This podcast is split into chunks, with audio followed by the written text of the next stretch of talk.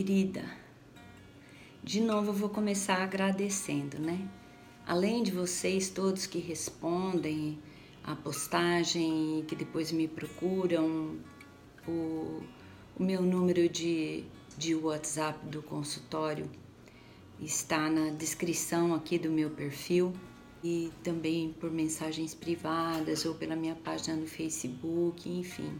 Além disso, né, desses contatos que sempre acrescentam e sempre ajudam a gente a ajustar a rota, né? A gente precisa entender se a gente está acertando, o que, que precisa ajustar, está agradando, ajustando a rota. É, é importante, não é só o que eu acho que eu devo fazer, o que eu penso que eu devo fazer, mas se eu atendo pessoas, eu preciso ter o cuidado de atender às necessidades dessas pessoas, né? Então, na, pelos retornos que eu tenho tido, né, eu considero que é importante eu continuar o que eu estou fazendo e vou me ajustando. Mas além disso, hoje eu quero agradecer as pessoas que eu atendo. É, elas é, estão assistindo aos vídeos que eu posto, então eu não poderia deixar de agradecer por uma questão em particular. É, eu já atendia pessoas à distância, atendo alguns brasileiros que moram fora do Brasil já há algum tempo, mas eu tenho um número significativo de pessoas que eu atendo no consultório, faço consulta presencial. Face a esse momento que estamos vivendo, é, essas pessoas todas vieram para atendimento à distância, mas é claro que a gente sempre tem que explicar, a gente tem que ensinar, a gente tem que propor. Eu atendo um grupo grande de pessoas com mais de 60 anos, pessoas que já fazem parte do grupo de alerta, né? E elas não têm tanta familiaridade com a internet, enfim. Então a gente tem que ensinar, que explicar e convidar, porque ninguém é obrigado a nada, né? E eu então eu queria agradecer porque todas as pessoas que eu atendo vieram para o atendimento à distância e com isso eu estou conseguindo é, manter o apoio de que elas necessitam. Então eu quero agradecer a confiança. Também recebi algumas perguntas e eu vou hoje me deter nas respostas. Uma delas foi assim: então você vai falar sobre o corona? Não, eu não vou falar sobre vírus, eu não estou falando sobre vírus aqui é, nesses vídeos, porque isso é um assunto do campo da medicina. Essa série eu desenvolvi para me conectar com vocês em razão da quarentena, que é algo atípico e que traz efeitos para nossa saúde emocional, nossa saúde mental. Então, é sobre saúde emocional. Então, eu estarei aqui falando sobre o que a psicologia tem a oferecer para você nesse momento, é que é um momento bastante desafiador, que todos nós estamos passando. Algumas pessoas dizem assim: eu nunca passei por isso. É verdade, nem você, nem eu, né? E aqui no Brasil nós não passamos por isso, nós não temos é, anticorpos para lidar um terremoto, um maremoto, furacão, não é mesmo? Nós não, não, o nosso país é um país que tem uma estabilidade né, climática e outras áreas também. Realmente é a primeira vez que nós passamos por isso, né? Nós já passamos por algumas epidemias, mas por uma pandemia nós nunca tínhamos passado, nenhum de nós. Então é agora é hora, né, de gente aprender a passar por isso.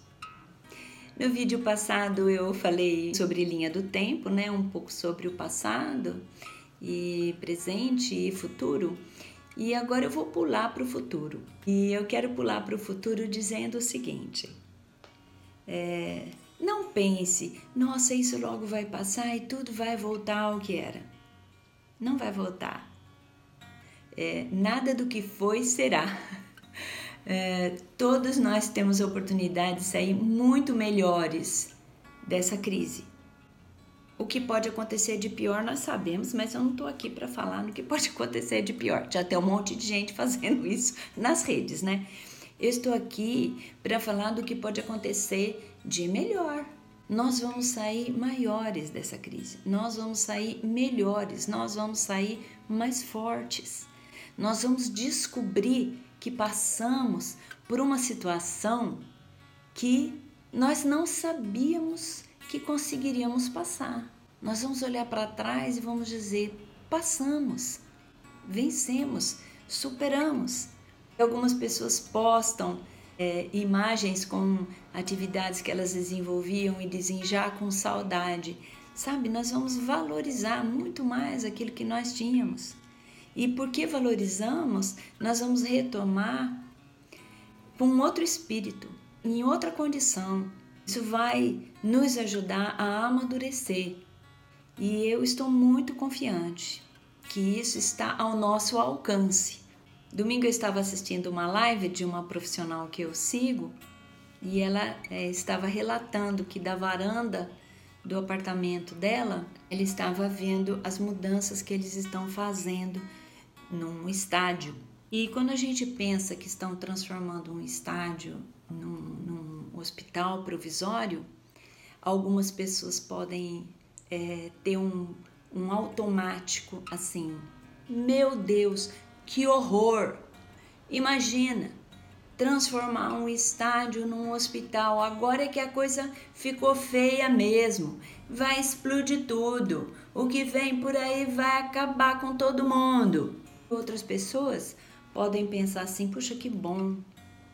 Estão é, sendo proativos, estão se antecipando, estão é, prevenindo uma situação. Em que grupo você está?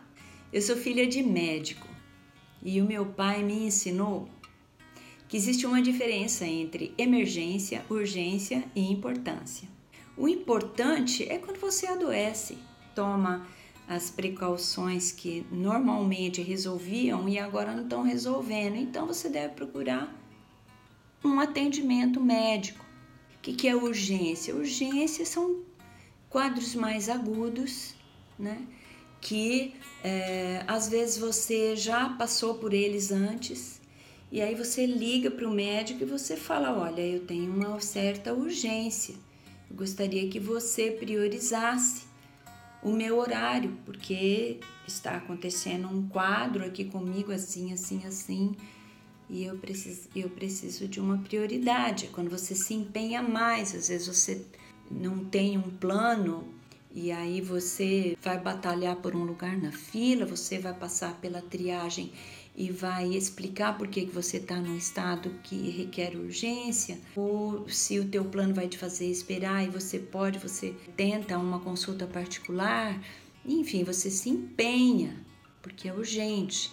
E o que é emergência? Emergência é um quadro agudo, normalmente que você nunca teve antes e que pode é, trazer assim um risco de morte. Isso é caso de pronto socorro, de pronto atendimento. Meu pai, um médico old school, como, como se diz, né? Ele já faleceu. Ele me ensinou esse critério. Eu tenho tentado lidar com as minhas meus quadros, o meu mal-estar, minhas febres, tenho é, lidado com os médicos, tenho buscado atendimento é, de uma maneira ou de outra. Se eu não consigo atendimento para o dia, eu tento me comunicar para ver como que eu lido com o quadro até chegar o dia da consulta. E eu acho interessante ouvir pessoas assim que às vezes têm uma febre e corre por pronto-socorro. Ah, eu estou com um resfriado desde a semana passada, então eu fui para o pronto-socorro. Né? Isso causa um congestionamento de que de repente uma pessoa que sofre um acidente chega e não tem prontidão do atendimento que deveria. Às vezes uma pessoa com um infarto, com um derrame, não tem aquela rapidez porque a sala está lotada de gente que está com resfriado desde a semana passada.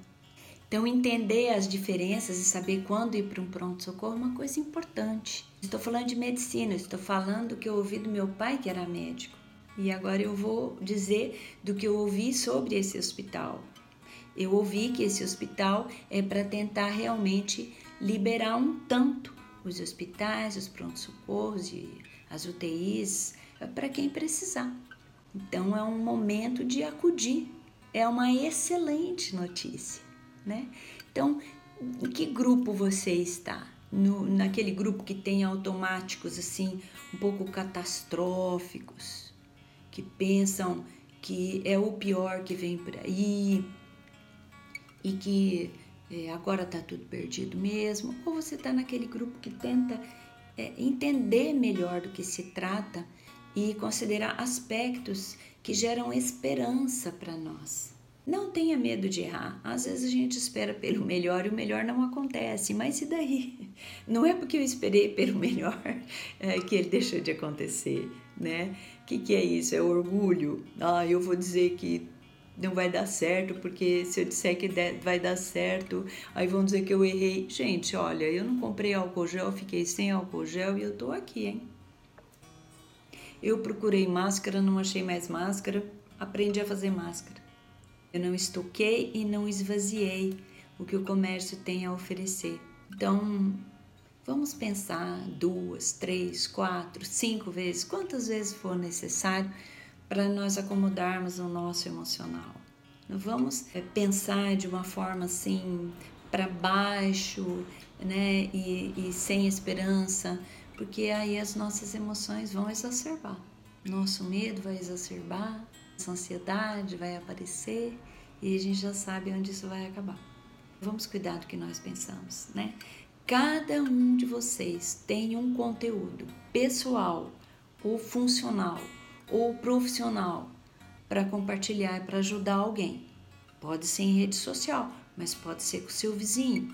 Hoje, por exemplo, nós combinamos de orar com vizinhos e seis e meia da tarde nós fomos aqui na, na varanda e nos conectamos pelo celular e oramos juntos. Nós oramos por um bom tempo. Foi uma experiência muito boa.